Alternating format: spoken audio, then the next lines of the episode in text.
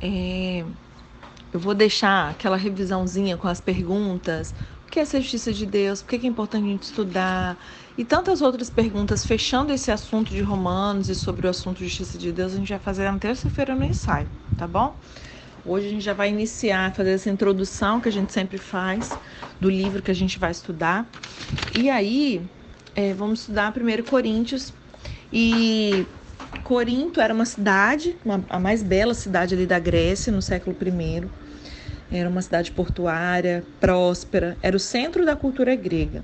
Na época de Paulo, esse lugar dinâmico, bem cosmopolita, contava com uma população de mais ou menos 250 mil habitantes. E Paulo permaneceu ali em Corinto um ano e meio, onde ele fundou a igreja. A gente estudou isso lá em Atos 18 né? Em sua primeira carta a essa igreja, escrita uns cinco anos mais tarde, o apóstolo ele teve de mediar uma série de contendas e problemas. E são problemas que formam a estrutura dessa carta, porque Paulo ele foi obrigado a tratar de uma cisão atrás da outra da congregação. A primeira carta de Paulo aos Coríntios é uma das epístolas mais úteis do Novo Testamento para os nossos dias atuais. Por um lado, ela nos lembra assim algumas coisas de não idealizar aquela questão da igreja primitiva, mas como assim, né? Viver junto, como fez o povo cristão, sempre foi um desafio. Né? Até mesmo o homem mais comprometido dentro do povo de Deus considerou isso uma luta difícil e contínua. E muito embora não exista uma igreja ideal, ainda assim nós somos chamados a trabalhar voltados para o ideal de uma gente que vive e cresce em conjunto, em harmonia, em unidade. De fato, porque todos nós lutamos é que essa carta é tão valiosa. Nela, Paulo apresenta aos coríntios e a nós princípios de solução de problemas que se aplicam em qualquer tempo e em qualquer congregação. A gente vai falar quais são os problemas de Corinto, mas antes disso, é, vale ressaltar que é uma carta, então, de aconselhamento. Paulo ele ouviu falar dos problemas da congregação cristã ali em Corinto, através de uma membra da igreja lá, que era Cloé, né? E a maior contribuição desse livro é de caráter interpessoal. Paulo nos conta que a congregação de Corinto, ela usufruía dos dons espirituais, pensa numa igreja que fluía nos dons. Mas ainda assim, essa é a única igreja que Paulo chama ela de carnal, como crianças em Cristo. A gente vai ver lá no capítulo 3. Em um estudo dessa extraordinária carta do Novo Testamento nos ajuda a ver a maneira pela qual simples seres humanos se aproximam de problemas que causam divisão para então nos demonstrar a maneira pela qual adotar a perspectiva de Deus pode restaurar a harmonia e unidade na igreja local. É, estudando sobre, sobre as cartas de Coríntios, a Coríntios, é, eu vi que é possível que ela tenha sido a segunda carta. A gente lendo lá em 2 Coríntios 2, 3 e 4, a gente vê que ele já fala sobre isso. E porque, pelo que parece, Paulo escreveu quatro cartas aos Coríntios. Só que duas delas estão perdidas atualmente até então. Então, por isso que tem primeiro e segundo Coríntios, mas parece que ele escreveu quatro, quatro cartas, tá? É, e aí, deixa eu ver o que mais aqui. Vamos falar quais eram os problemas de Corinto, né? Então, do 1 ao 4, a gente vai ver sobre os problemas com unidade, né? Como cristãos podem preservar a unidade da igreja, apesar dos problemas de divisão e do espírito de facção. Problemas com pecado, capítulo 5 ao 6. É possível aos, cristão, aos cristãos preservarem a pureza da igreja enquanto seus membros optam pelo pecado? Como nos relacionamos com o pecado dos irmãos e das irmãs? Como nos relacionamos com os cristãos cuja vida são caracterizadas por práticas pecaminosas habituais? Olha quanta coisa interessante a gente vai aprender. Vai falar sobre o problema com o divórcio. É mais espiritual divorciado que permanecer casado? E se um dos cônjuges abandonar o outro, como é que funciona? Problemas que envolvem discussões de ordem doutrinária. Como tratamos dessas diferenças doutrinárias na igreja? Tem um jeito de resolver? Podemos viver em harmonia com pessoas que divergem de doutrinas doutrinariamente de nós? Isso aqui é interessante pra gente, hein? Temos em nosso meio pessoas que divergem doutrinamente de nós. Vamos aprender aqui. Problema das mulheres no culto, é, qual é o lugar das mulheres nas reuniões da igreja, qual o significado da ceia do Senhor. Aí, ó, o vídeo que nós assistimos do pastor Victor Azevedo, vamos estudar sobre isso também. Problemas com a espiritualidade, qual que é a verdadeira espiritualidade, como a espiritualidade se relaciona com os dons espirituais, qual o papel do dom de línguas nas reuniões na igreja, Problemas também com a ressurreição, qual a importância da ressurreição no cristianismo, como que vai ser a nossa ressurreição. Vamos estudar sobre isso também. Então, assim, quando alguém se torna cristão, ele não se transforma numa pessoa boa imediatamente, né? E a compreensão desse fato sempre é uma surpresa. Converter-se a Cristo e aos seus caminhos não proporcionam de imediato ao convertido um procedimento impecável, uma moral irrepreensível. O povo de Corinto ele tinha no mundo antigo a reputação de rebelde, beberrão, sexualmente promíscuos, né? Essa é, era um problema ali local. É, eles eram bem assim, com muitos vícios mundanos. É, eles estavam ali no estado de decadente é, filha na fé de Paulo. Estava envolvido em facções, imoralidades, brigas, né? E aí é, quando Paulo chegou ali com essa mensagem, muitos deles se tornaram crentes em Jesus, mas eles acabaram trazendo aquela reputação consigo para a igreja, né? E Paulo passou ali, como eu disse, um ano e meio com eles, como seu pastor, explicando a mensagem das boas novas em detalhes e mostrando a eles como viver a nova vida de salvação e santidade numa comunidade de crentes. Depois ele seguiu o caminho ali para as outras cidades e outras igrejas, né? Algum tempo mais tarde, Paulo recebeu um relatório de uma das famílias coríntias, como eu já falei sobre Cloé, informando que na ausência dele a situação tinha piorado. E ele também recebeu uma carta de Corinto com pedido de ajuda. A igreja estava dividida em facções, a moral estava em destroços, o culto havia degenerado para uma boa, uma busca egoísta do sobrenatural. Era o tipo de coisa que se podia esperar dos coríntios. E aí essa primeira carta é um clássico de resposta pastoral. Ela é afetuosa, ela é firme, ela é clara e inabalável na convicção de que, de que Deus entre eles, revelado em Jesus e presente em seu Santo Espírito, continuava a ser o tema central na vida deles, a despeito de quanta confusão ali eles tinham feito. Paulo não nega que eles sejam irmãos e irmãs em Cristo, não os rechaça por causa do seu mau comportamento, né? nem apresenta um libelo contra eles por causa do comportamento irresponsável. Ele transpõe o assunto a passos largos, mas também os toma pela mão e os conduz outra vez pelo antigo caminho, orientando sobre como tirar proveito do amor glorioso e salvador de Deus por meio do amor fraternal. Então a gente viu que Paulo cresceu? Essa carta foi escrita por Paulo, ele cresceu numa cidade pagã, cujos habitantes ali induziam os judeus a se desapegar das suas tradições e a viver como o restante dos povos. A família de Paulo resistiu a essa pressão. Ele nem ao menos se sentava à mesa com os não-judeus, né? Ele não se corrompia. Enviaram seu filho para Jerusalém a fim dele ser educado ali numa, entre aspas, uma faculdade bíblica, né? Ainda não contaminado por ideias mundanas. Vimos ali que ele foi instruído por Gamaliel, nós estudamos já sobre isso. Entretanto, quanto mais Paulo se aproximava de Jesus, mais ele queria levar a mensagem aos mesmos pagãos que ele cresceu aprendendo a evitar. Então, Paulo estava acostumado com esse ambiente de Corinto, por exemplo, com esse tipo de cultura, com esse tipo de coisa. E isso acabava ardendo no coração dele a vontade de se aproximar justamente desses pagãos que ele aprendeu a evitar quando novo, né? E ele perguntou a Deus que partes da sua herança eram absolutamente morais e quais eram preferências culturais que poderiam ser deixadas de lado quando ele tivesse de conviver com não-judeus, como os coríntios, né? E aí, com relação ao destinatários da carta, né? Se você precisa transportar mercadorias até Roma, de qualquer lugar do Oriente, você provavelmente iria passar pela Grécia pelo gargalo ali de Corinto, de Sencreia. A gente já ouviu essas palavrinhas por aqui, né? Corinto ela fervilhava de mercadores, de marinheiros em busca de diversão. Então, é, durante o estudo a gente vai até conversar sobre isso, algumas situações com relação às mulheres, uma, algumas orientações específicas que Paulo deu, porque ali de fato era uma cidade portuária, sabe aquele ditado que marinheiro em cada em cada porto tem uma mulher, era muita prostituição, enfim, né? O templo de Afrodite, que é Vênus, né, era assistido por mil sacerdotisas prostitutas.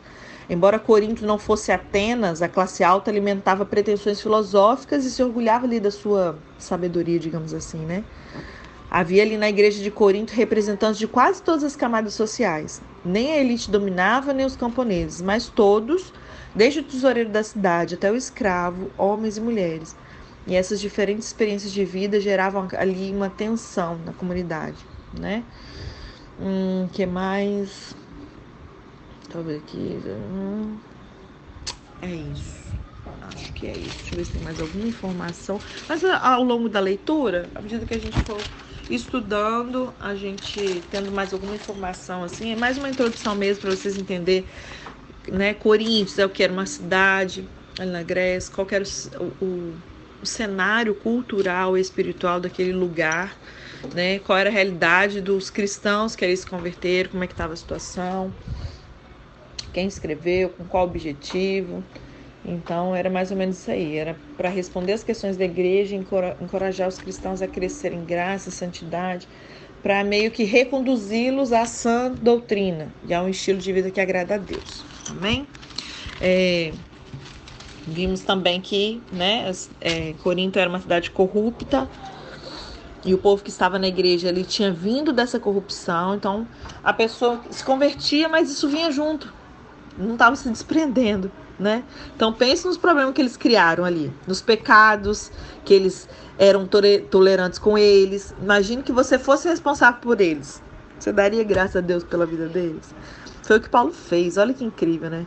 O segredo da sua ação de graça intensa e espontânea não estava nos coríntios, mas no seguinte fato. Toda vez, a gente vai ler aqui no verso 4, ele vai falar: Toda vez que eu penso em vocês e faço com frequência, eu agradeço a Deus pela vida que levam, com livre acesso a Ele concedido por Jesus. Então, em essência, Paulo estava dizendo o seguinte: eu não estou interessado nas realizações de vocês, nem interessado no pecado de vocês. Eu não quero saber nem o sucesso nem do fracasso de vocês. Vocês podem falar sobre essas coisas o quanto quiserem, mas eu estou interessada na graça de Deus que deu a vocês em Cristo. É isso que é especial e único em vocês. É isso que eu quero descobrir, trazer à luz, explorar, nutrir, desenvolver, amadurecer. E é isso também que Deus quer fazer conosco, que vai fazer durante essa leitura, né? Ele olha além dos nossos fracassos para que a graça que nos foi dada em Jesus e deseja nutrir essa graça para que ele se torne, para que ela se torne madura. Amém? Vamos iniciar então, capítulo 1. 1 Coríntios 1. Paulo, chamado para ser apóstolo de Cristo, pela vontade de Deus, e o meu irmão Sóstenes é, pelo que eu estudei, Sóstenes provavelmente era o cara que estava redigindo para ele, tá bom? Então, Paulo falando, ele, ele registrando. A igreja de Deus que está em Corinto, aos santificados em Cristo Jesus e chamados para serem santos, juntamente com todos que em toda parte, invocando o nome do nosso Senhor Jesus Cristo, Senhor deles e nós. A vocês, graça e paz da parte de nosso Deus e Pai e do nosso Senhor Jesus Cristo. E vai falar dessa gratidão dele, verso 4: Sempre dou graças a meu Deus por vocês por causa da graça que lhes foi dada por ele em Cristo Jesus. Pois nele vocês foram enriquecidos em tudo. Em Cristo fomos enriquecidos em tudo, isto é, em toda palavra e em todo conhecimento, porque o testemunho de Cristo foi confirmado entre vocês, de modo que não lhes falta nenhum dom espiritual, enquanto vocês esperam que nosso Senhor Jesus seja revelado. Ele os manterá firmes até o fim, de modo que vocês serão irrepreensíveis no dia de nosso Senhor Jesus Cristo. Fiel é Deus, o qual os chamou à comunhão com o seu Filho Jesus, o nosso Senhor. E aí ele já vai começar, faz essa introdução e já vai cair para dentro. Ele já vai começar aqui, ó, falando das divisões na igreja. Verso 10. Irmãos, em nome de nosso Senhor Jesus Cristo, eu suplico. Olha o desespero. Paulo já começa assim, né? Valida, graças a Deus e tal, não sei o quê. E já vai cair para dentro. Ó, depois eu vou ler na outra versão também pra gente solidificar, tá? Eu achei muito legal de fazer dessa forma. Aí ele fala, irmãos, em nome, verso 10, em nome do nosso Senhor Jesus Cristo, eu suplico, eu imploro a todos vocês que concordem uns com os outros no que falam, para que não haja divisões entre vocês, antes que todos sejam unidos num só pensamento e num só parecer. Esse aqui é um texto que o pastor usa muito, eu também tenho falado muito, quando eu tive a oportunidade de falar à igreja, a importância de 1 Coríntios 1,10. A unidade, nós concordarmos. Enquanto não houver isso aqui na igreja, a igreja ela avança retrocede, avança retrocede. Avança. Não existe um crescimento solidificado, constante sabe? Então é importante, ele está aqui implorando: olha só, em nome de Jesus, eu suplico a todos vocês que concordem uns com os outros no que falam, para que não haja divisões entre vocês. Antes que todos estejam unidos num só pensamento e num só parecer. E aí vocês podem pensar, Maíra, como assim? Como é que eu vou concordar um com o outro no que fala. As pessoas têm opiniões diferentes, são diferentes, né? Todos estejam no mesmo pensamento, no só parecer. Não, eu penso algo diferente da minha irmã ao lado, eu tenho às vezes um parecer diferente dela, mas aqui a gente está falando doutrinariamente falando. A gente precisa ter a mesma visão, a mesma missão, o mesmo entendimento doutrinário, senão não vai dar. Um fala uma coisa, outro fala outra. Um fala que o nome de Jesus é Jesus, o outro fala que não é. Um fala da, que tem que ter ser, o outro fala que não tem ser. Um fala que diz não é para nossa época, o outro fala que não é. E por aí vai. Não pode. Todos estejam unidos num só pensamento e num só parecer. Verso 11. Meus irmãos, eu fui informado por alguns lá da casa de Cloé de que há divisões entre vocês. Com isso quero dizer que algum de vocês afirmam Uns falam, eu sou de Paulo, o outro fala, eu sou de Apolo, o outro fala, eu sou de Pedro, ou Cefas em algumas versões, ou ainda, eu sou de Cristo. Acaso Cristo está dividido? Foi Paulo, por acaso, crucificado em favor de vocês? Foram vocês batizados em nome de Paulo? Eu dou graças a Deus por não ter batizado nenhum de vocês, exceto Crispo e Gaio. Que é ele que batizou esses dois, né? De modo que ninguém pode dizer que foi batizado em meu nome. Batizei também os da casa de Stefanas, né? Além destes, não me lembro de, de que batizei mais alguém. Ele fala que é o nome dessas pessoas que ele batizou. Verso 17: Pois Cristo não me enviou para batizar, mas para pregar o evangelho, não porém com palavras de sabedoria humana, para que a cruz de Cristo não seja esvaziada. Aí vai falar da questão de Cristo, sabedoria e o poder de Deus. Verso 18. Pois a mensagem da cruz é loucura para os que estão perecendo, mas para nós que estamos sendo salvos, é o poder de Deus. Porque está escrito, ele vai citar um texto lá de Isaías 29, 14: Destruirei a sabedoria dos sábios e rejeitarei a inteligência dos inteligentes. Onde está o sábio? Onde está o erudito? Onde está o questionador dessa era? Acaso não tornou Deus louco a sabedoria desse mundo? Visto que na sabedoria de Deus o mundo não conheceu por meio da sabedoria humana. Agradou a Deus salvar aqueles que creem por meio da loucura da pregação. Os judeus pedem sinais milagrosos e os gregos procuram sabedoria. Nós, porém, pregamos a Cristo crucificado, o qual de fato é escândalo para os judeus e loucura para os gentios, aqui os não judeus, né? Mas para os que foram chamados, tanto judeus como gregos, Cristo é o poder de Deus e a sabedoria de Deus. Porque a loucura de Deus é mais sábia que a sabedoria humana, e a fraqueza de Deus é mais forte que a força do homem. Irmãos, pensem no que vocês eram quando vocês foram chamados. Poucos eram sábios segundo os padrões humanos, né? Ele vai falar segundo a carne. Poucos eram poderosos, poucos eram de nobre nascimento, mas Deus escolheu o que para o mundo é loucura para envergonhar os sábios, escolher o que para o mundo é fraqueza para envergonhar o que é forte. Ele escolheu o que para o mundo é insignificante, desprezado e o que nada é, para reduzir a nada o que é, a fim de que ninguém se vanglorie diante dele.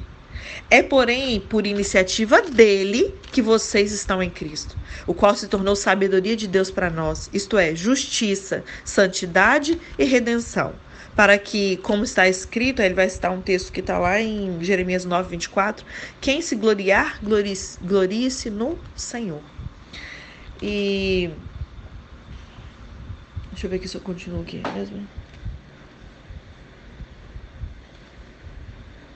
Eu vou parar aqui, esse é o capítulo 1, tá? Porque às vezes, por ser uma carta corrida, às vezes é interessante a gente avançar um pouquinho para terminar um raciocínio, mas ele vai não vai quebrar o raciocínio, eu vou parar por aqui para ele não ficar muito grande. Então, capítulo 1, que nós acabamos de ler e vamos reler na outra versão para solidificar e melhorar ainda mais, ver se tem algo, algo a enriquecer nesse estudo.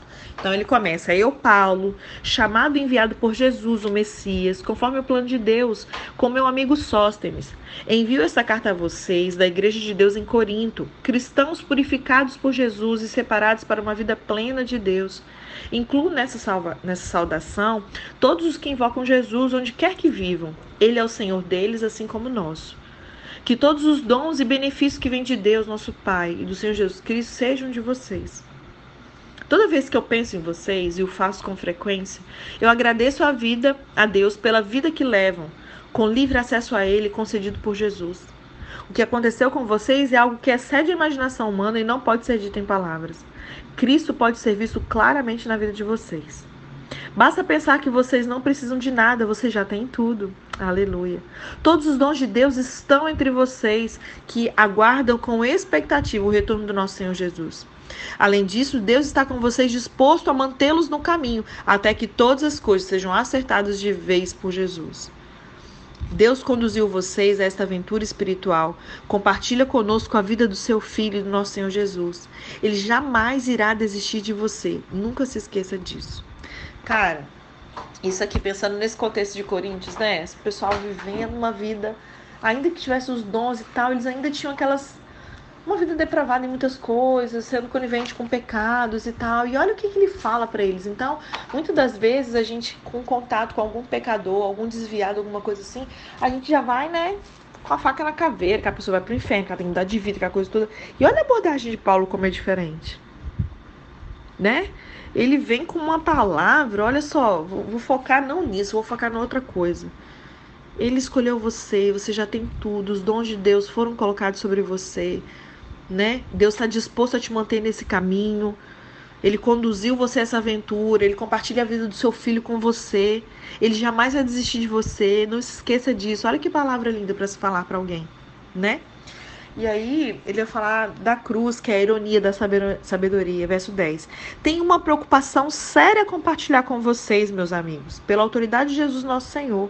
Eu tentarei ser o mais direto possível. Vocês precisam aprender a entrar em acordo.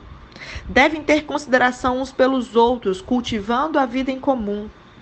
Menciono a questão porque alguns membros da família de Cloé me deram uma notícia preocupante que vocês estão brigando entre vocês. Vou dizer, parece com a nossa época de agora, gente. Existe crente brigando com crente? Não, né? Vou dizer, dizer exatamente o que eu ouvi.